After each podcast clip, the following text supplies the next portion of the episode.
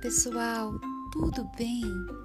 Hoje nós falaremos sobre paisagem sonora, que faz parte da segunda atividade com o tema musicalidade. Pela paisagem sonora, percebemos a qualidade do som.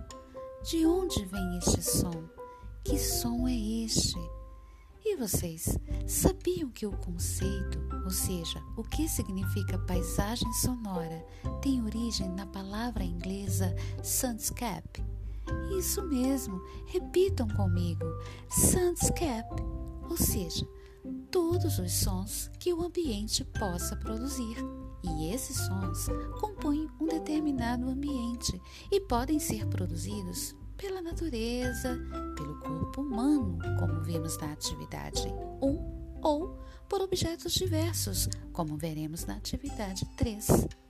Então, apesar de nem todos os sons serem musicais, é possível percebê-los pela nossa audição e reconhecê-los pelos lugares, somente pela sonoridade apresentada.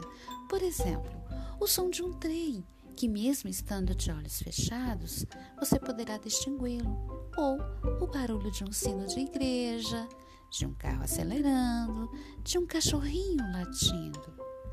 Assim, a paisagem sonora é todo o som que o ambiente possa produzir. Eu sou a professora Cristiane Neri e foi um prazer estar na sua companhia.